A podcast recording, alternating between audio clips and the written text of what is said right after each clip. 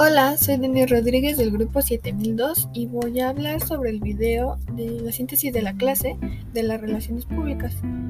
Eh, bueno, para empezar existen tres fases en las relaciones públicas, que es la planificación, la ejecución y la evaluación. Las relaciones públicas se estudian desde dos campos, que son la teoría y la práctica.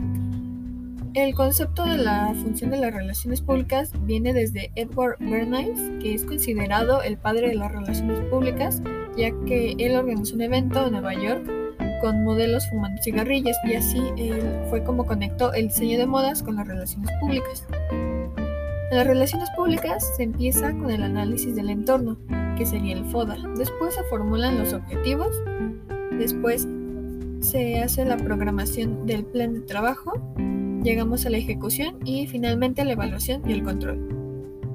Las propuestas de solución en cuanto a las relaciones públicas son en cuanto al plan de, a la estrategia, al plan, al programa y a la plataforma que se van a utilizar dependiendo nuestro evento.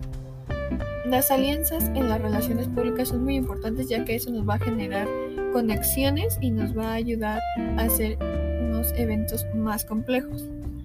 Lo que gira alrededor de un evento en las relaciones públicas es la agencia de relaciones públicas, los medios de comunicación y el diseñador, esos son esenciales para poder tener un buen proyecto.